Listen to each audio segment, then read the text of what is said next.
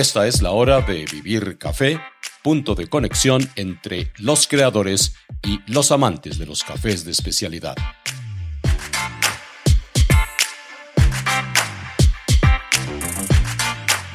Les habla Hugo Sabogal y bienvenidos a la edición número 20 de Vivir Café, revista en podcast. Hoy les traigo una novedad que forma parte de la nueva temporada Café en Marcha. Pero antes de detallarla hay que retroceder dos años. Corrían los inicios de 2020. Si la pandemia no hubiera tomado al mundo por sorpresa, como lo hizo, Andrés Escobar, especialista en retail de Medellín, hubiera iniciado su maestría en la Halt Business School, donde hizo un MBA. Y seguramente otro hubiera sido su destino. Sin posibilidad de iniciar clases y advertido de que debía regresar a Colombia por limitaciones en su visa, Andrés, junto con José Pablo Vélez, amigo y coterráneo, deambularon por Boston y comenzaron a sorprenderse con la oferta de cafés macerados en frío en las estanterías, o sea, el llamado cold brew. Ninguno de los productos procedía de Colombia, a pesar de que muchos de ellos utilizaban cafés colombianos para su fabricación.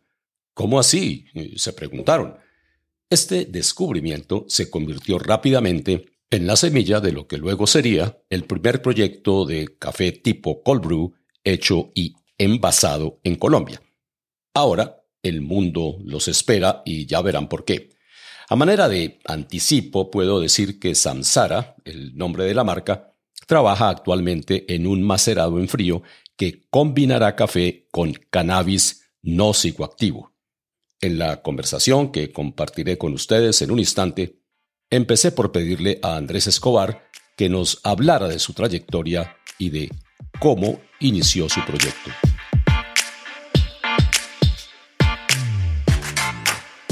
Perfecto, Hugo. Yo soy Andrés Escobar, eh, tengo alrededor de 13 años de experiencia muy en el mundo comercial.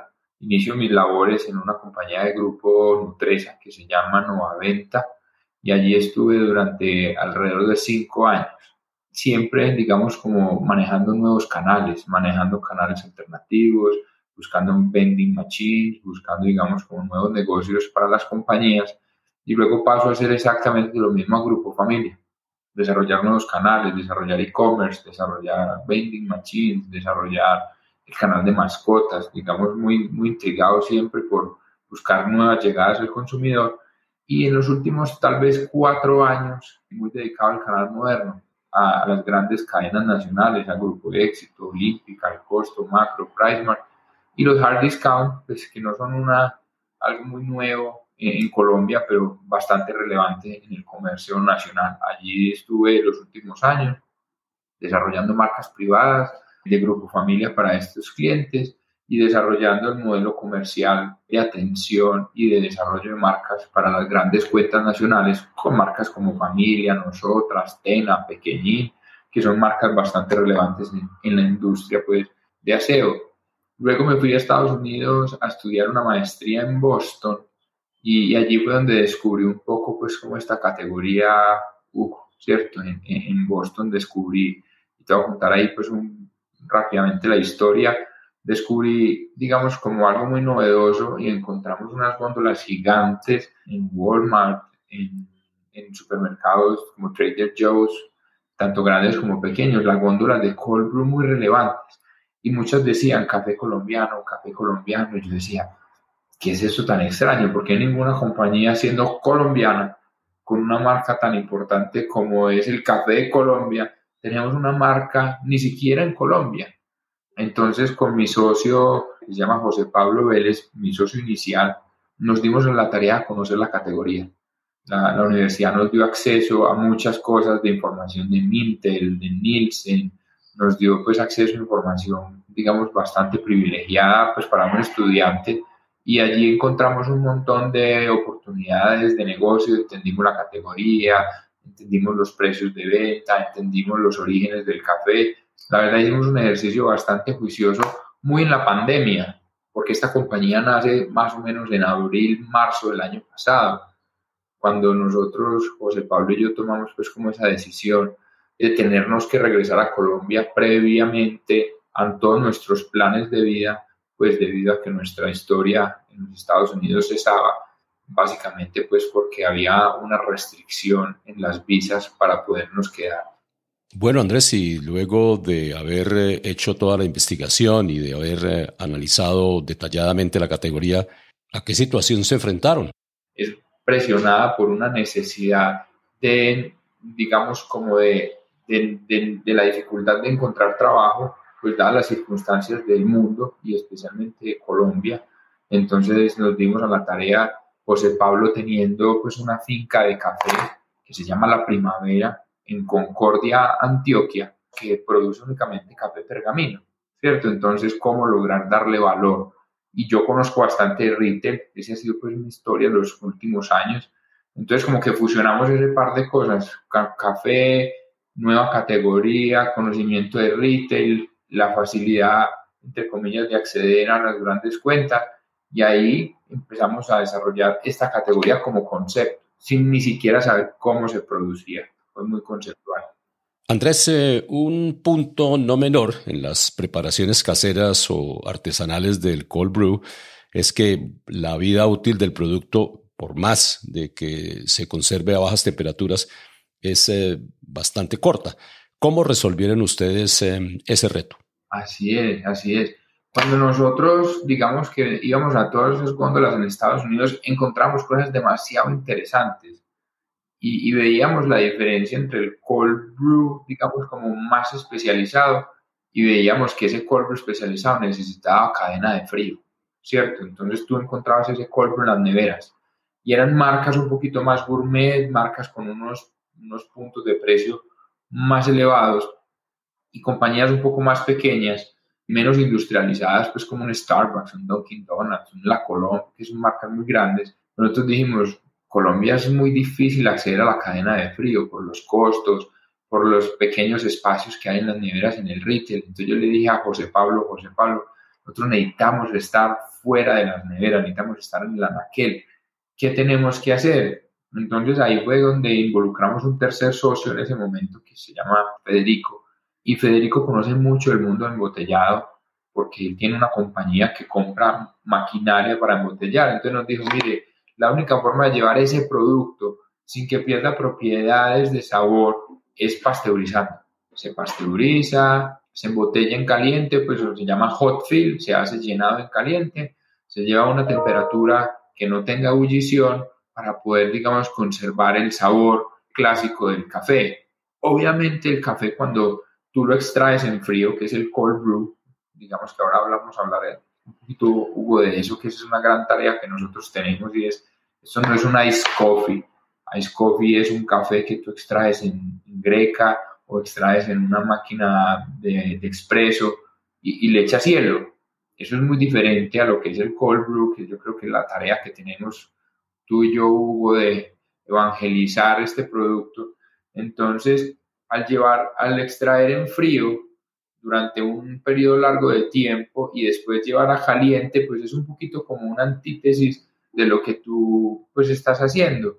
Pero al, digamos, al no tocar punto de ebullición, eh, en teoría no estás cambiando tanto las propiedades. Sí tiene ciertos cambios, por eso los puristas del café cold brew no lo conciben embotellado o pasteurizado, sino que para eso está el mundo de los refrigerados. Pero todavía Colombia sin tener conocimiento de la categoría, meternos en una nevera a discutir eh, ese, ese centímetro cuadrado con Postobón, con Coca-Cola, con Alpina, veíamos una, digamos, una dificultad más grande. Entonces, vámonos por lo pasteurizado, que es una categoría menos pura, pero un poquito más fácil de comercializar en Colombia.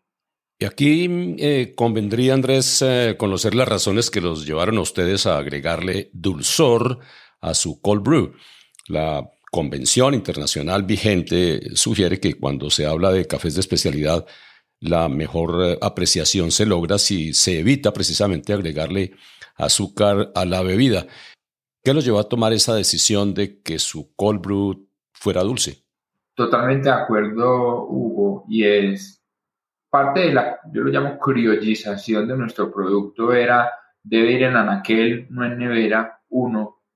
Segundo, debe ser un producto dulce. El 82% de la categoría de café se toma dulce. Estos son cifras de Colcafé. Yo trabajé, pues, como tiene un grupo 13 y tuve acceso a esta información.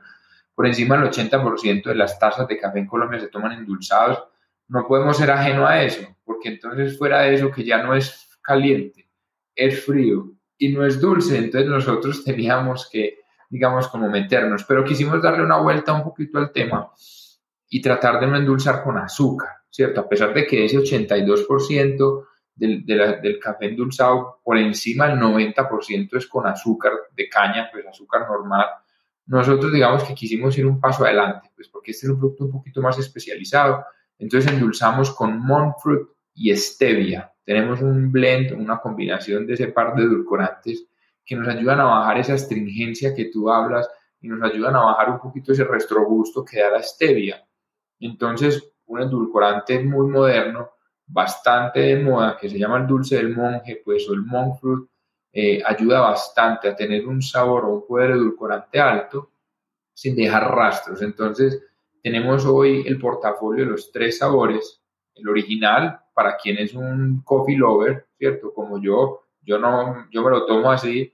Está el endulzado, es el mismo original, pero con Monfort, y está el sabor a chocolate, que al final es nuestro producto más vendido. Como lo veíamos hablando ahora, eh, Colombia sigue siendo un país tropicalizado y, los sabores dulces eh, generan, digamos, una gran recompra. Y estamos ya, digamos, a punto de volver a desarrollar los lates, tuvimos que devolvernos porque quisimos reformular y parecernos mucho a un frappuccino de Starbucks. A pesar de que el frappuccino de Starbucks es, leche saborizada café, es muy diferente a un cold brew con leche.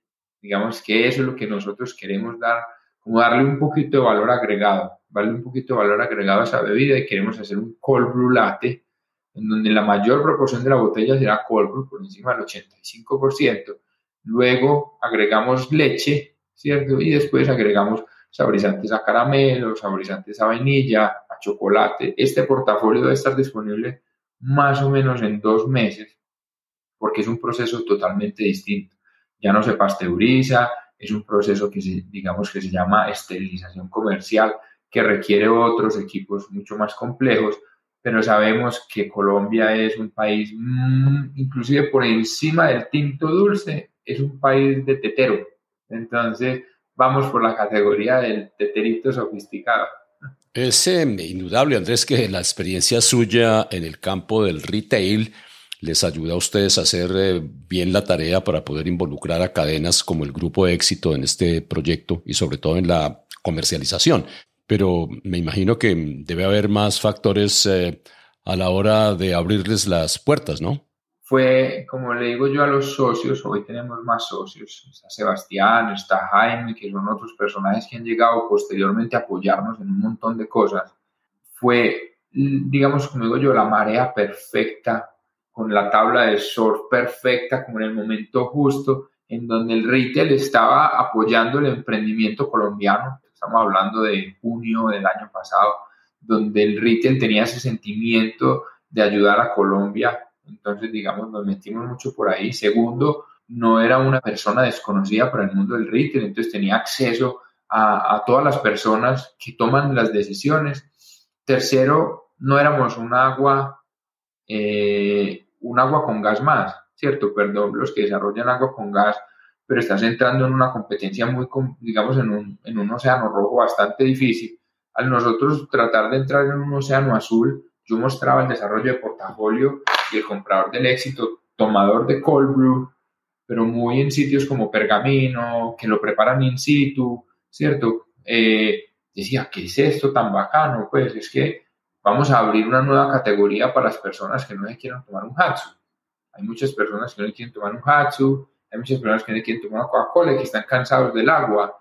Entonces, al ser empresa colombiana, café colombiano, bebida innovadora, conocer el retail, el funcionamiento del retail nos abrió puertas, digamos, muy fácil. Los trámites administrativos son largos, ¿cierto? Codificar en cadenas toma sus tiempos, pero al menos, como digo yo, el 50%, que es lo más difícil, que digan sí, fue supremamente rápido.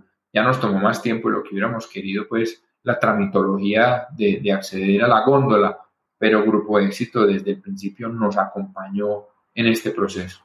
Andrés, em, a todas luces, eh, Samsara es una palabra bastante sonora y yo diría que también muy fácil de recordar. Pero, ¿por qué se inclinaron por una expresión que alude a las tradiciones filosóficas eh, de India? ¿Algún aficionado a todo este tema de la filosofía hinduista? Mira, fue muy particular porque cuando yo estaba en Boston, me encantaba mucho un helado que se llama FOMU, F-O-M-U, y empecé a leer y, FOMU también es uno de esos libros de los hindúes. Y empecé pues como a leer un poco el tema.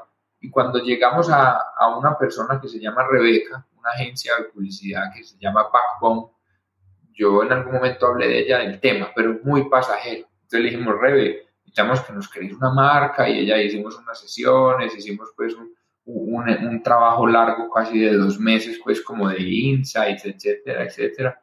Y ella sale con esta marca diciéndome, mire, incluso la empresa se llama Veda, particularmente la empresa se llama Veda.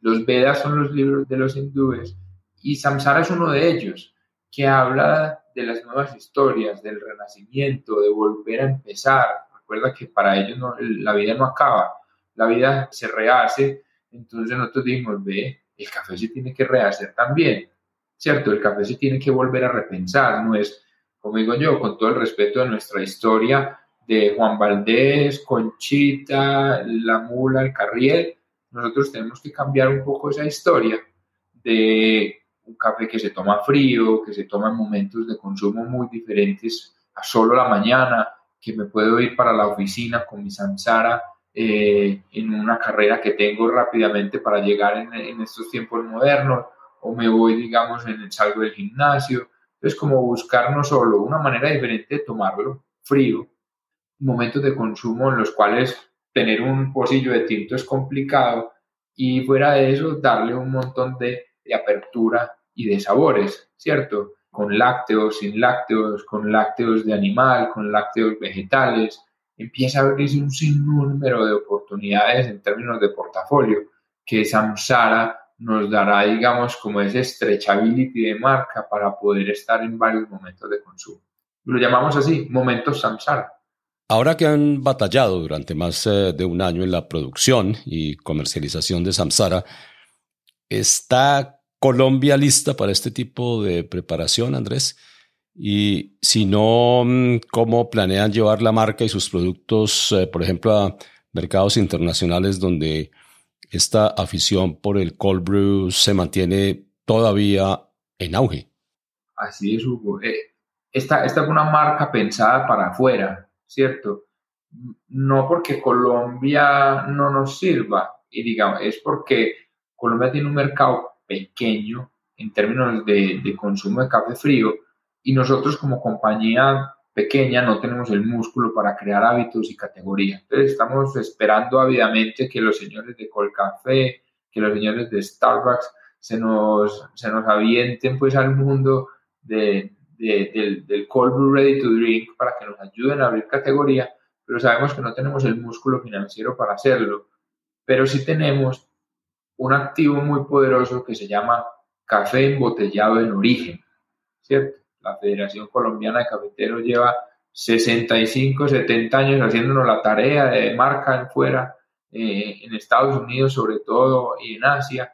Entonces nos vamos a pegar de ese ejercicio de la federación, ya estamos, el sello lo estamos tramitando, ya estamos pues a, a pasos de tener el sello de la federación en nuestra botella y a través de ProColombia y una alianza que tiene una empresa que se, que, se llama Globalista, estamos en el ejercicio ya de explorar mercados, una feria que hay en Nueva York pronto, en, más o menos en, en, septiembre, vamos a tener nuestra primera presencia internacional con Stan, con ese detalle de café colombiano extraído en origen, que eso es muy diferente porque hoy Starbucks pone Colombian Coffee, Roasted Colombian Coffee, eh, Dunkin' Donuts también lo hace, La Colombe también lo hace, grandes competidores del mundo de cold brew, pero ninguno lo extrae en origen.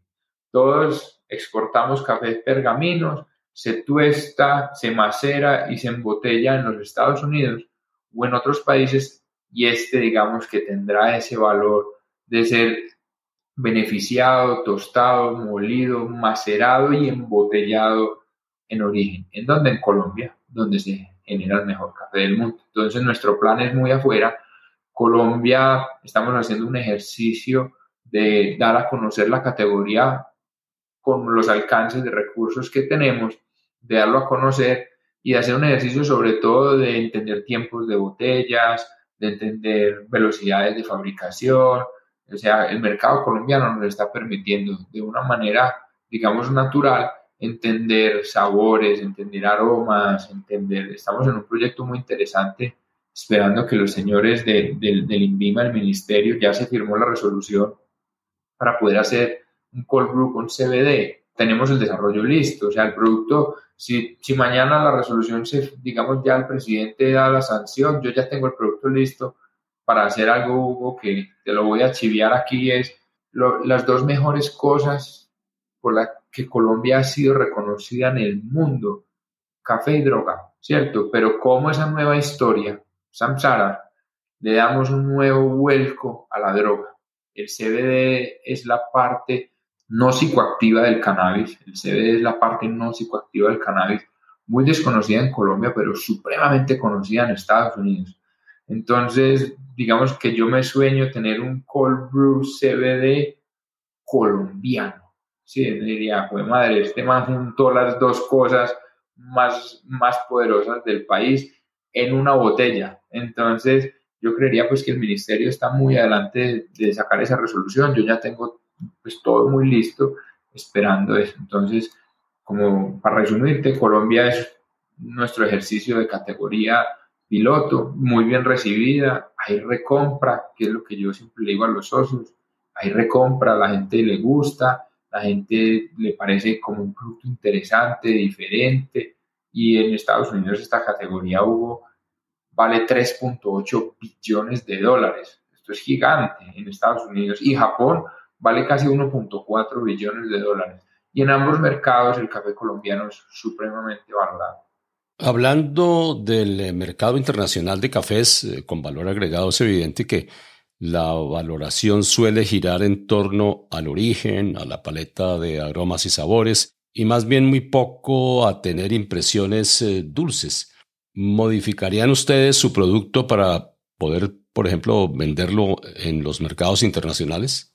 Imagínate que en Estados Unidos, de esos tres, pues para hacer cifras redondas, de ese 3.5 billones de, dólares que, vale la, que valió la categoría en el 2019, en el 20 cae mucho, la categoría cae mucho, en el, en el, 20 pues digamos como debido a la pandemia, eh, pero esa cifra del 2019 casi el 80% era productos lácteos dulces.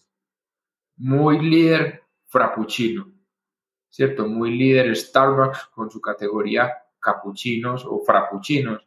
Entonces, si Colombia es indulgente, Estados Unidos es mucho más y allá digamos que la restricción de azúcar resulta mal vista. una botella de frappuccino puede tener hasta 37 gramos de azúcar. Eso es una cosa impresionante, pero ese es el mercado. Entonces, cuando hablamos de los Estados Unidos, el azúcar no es un limitante. Nosotros en Colombia queremos protegernos un poco, digamos, con edulcorantes diferentes, pero cuando vamos a entrar a un mundo donde el líder y los cinco de ahí para abajo, Dunkin' Donuts, la Colón, Loco Cold Brew, todos los líderes usan azúcar. Yo creo que nosotros no somos los llamados, digamos, como hacer ese cambio en el consumo. Entonces, tenemos un portafolio muy parejo al de Colombia, pero digamos sin tanta restricción de azúcar.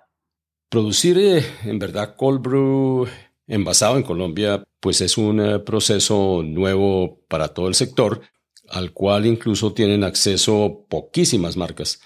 ¿Cómo se han organizado ustedes para controlar directamente todas las eh, etapas de fabricación? Todo el beneficio, tostión y molienda se hace en la finca, en Concordia, a tres horas de Medellín, dos horas y media de Medellín. Digamos que el proceso de colvo arranca ya. Nosotros, si no tuviéramos una finca no tuviéramos esa integración hacia atrás, no sería tan fácil de tener un producto tan bueno, porque se beneficia diferente, ¿cierto? La recolección de la cereza y del grano, la selección es diferente. Una vez tú haces, digamos, el proceso de beneficio y tostión, tú también seleccionas eh, el café pergamino, sacas lo que llaman, eh, digamos, unos productos que están muy blancos, etcétera.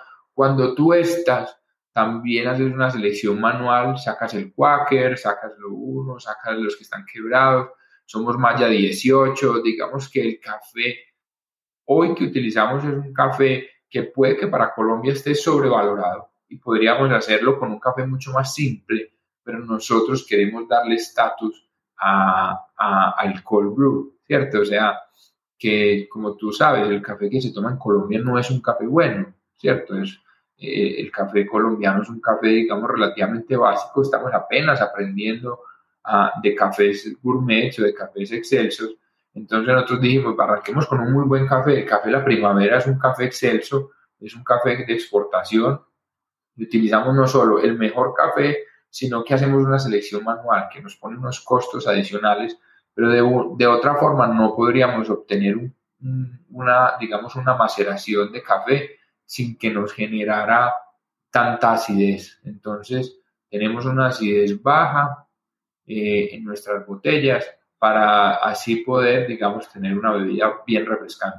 Bueno, Andrés, entonces este embrión y todo lo que lo circunda es algo muy meritorio en el mundo de los emprendimientos jóvenes en Colombia. Sin duda, Samsara hay que seguirle la pista no solo en el mercado interno, sino también en todo lo que se viene a escala internacional. Mis mejores eh, deseos para usted, Andrés, y para el equipo por este proyecto tan interesante que han desarrollado. Muchas gracias, Hugo. Y esto es muy interesante poder que nos ayudes a evangelizar, porque pocas marcas tienen dos retos. Generalmente las marcas tienen uno solo y es que la marca sea reconocida. Nosotros tenemos dos, que la marca y el producto sea reconocido, ¿cierto? Inclusive la gente me pregunta, pero ¿por qué lo llamas cold brew? ¿Por qué le pones en la botella cold brew? Eh, eh, eso con el respeto, la mayoría de los colombianos no, no, no hablan inglés, no sean capaces ni siquiera de pronunciarlo. Yo le dije, por eso, yo quiero que no le digan cold brew, yo quiero que le digan un samsara. Ese es mi reto. Mi reto es que la gente me diga, tráeme un samsara original, tráeme un samsara latte chocolate. Por eso le pongo cold brew y no le pongo café extraído en frío, porque quiero darle un poquito de, digamos, como pegamos primero Puede que mañana llegue con el café y compre todas las góndolas del éxito del país y yo esté por allá en una esquinita. Entonces nos movimos de primero, puede que con un pedoncito, pero al movernos primero, por eso queremos que la gente entienda que no es un tinto que se enfrió, que no es un café malo que se pone, se pone con hielo, sino que es un proceso bastante complejo detrás y muy bonito y una forma muy distinta de tomar café. Ahora, mm, Andrés, quisiera hacerle las acostumbradas cinco preguntas con las que concluimos este espacio.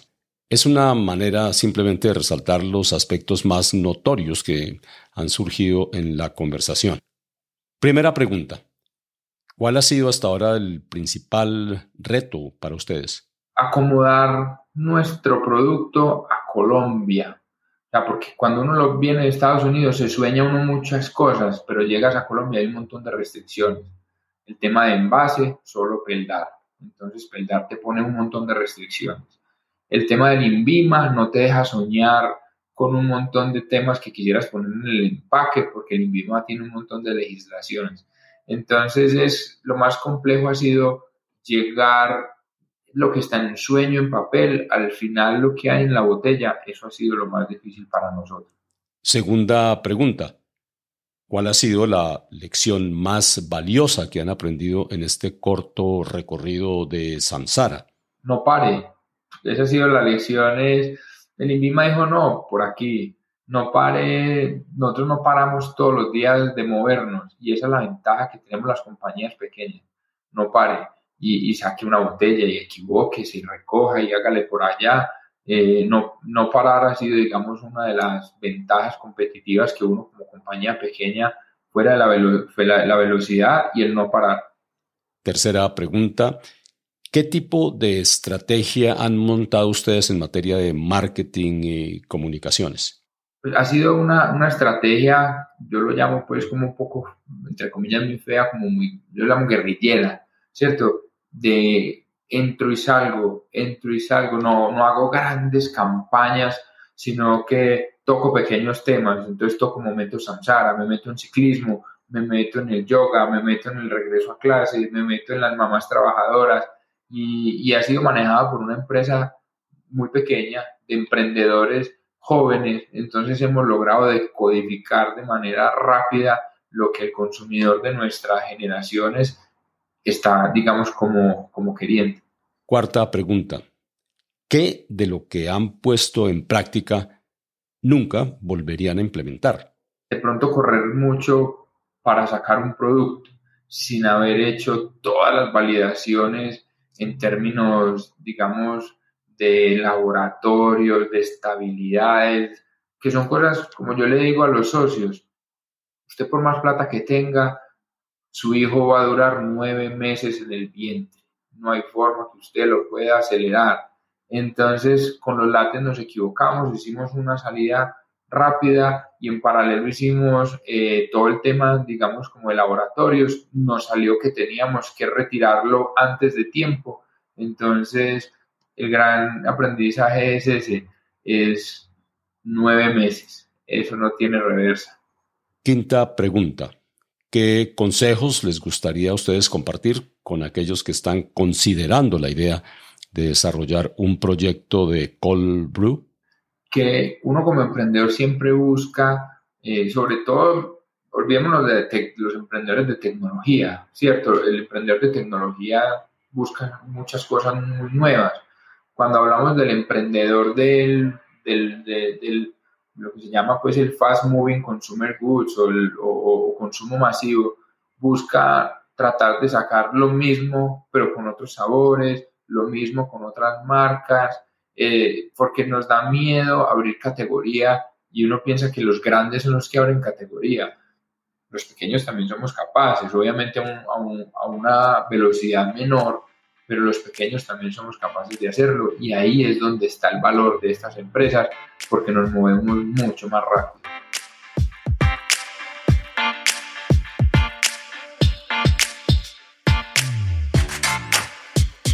Gracias, Andrés Escobar, cofundador de Samsara Cold Brew, emprendimiento colombiano responsable de haber abierto la categoría de cafés macerados y envasados en origen en Colombia.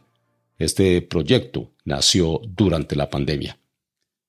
Y en el campo de las novedades surgidas durante todo este fenómeno que hemos vivido en los últimos dos años, la próxima emisión de Vivir Café, revista en podcast, estará dedicada a Catación Quindío, un proyecto de enlace de toda la cadena productiva desarrollado por el emprendedor quindiano Nicolás Jaramillo. Y este proyecto también nació durante la pandemia. En esencia, busca acabar con el desconocimiento del consumidor local frente a los impresionantes cafés que da la tierra. Después de haber concluido la primera fase en Armenia, el proyecto se trasladará a Risaralda y a finales de año a Bogotá. Les habló Hugo Sabogal, buenos cafés y muy buenos momentos.